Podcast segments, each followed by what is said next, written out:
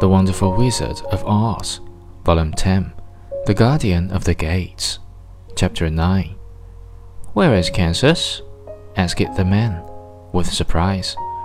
I don't know, replied Dorothy sorrowfully, but it is my home, and I'm sure it's somewhere. Very likely, well, Oz can do anything, so I suppose he will find Kansas for you.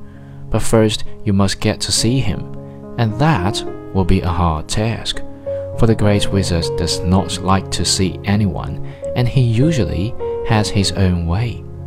But what do you want? he continued, speaking to Toto. Toto only wagged his tail, for, strange to say, he could not speak.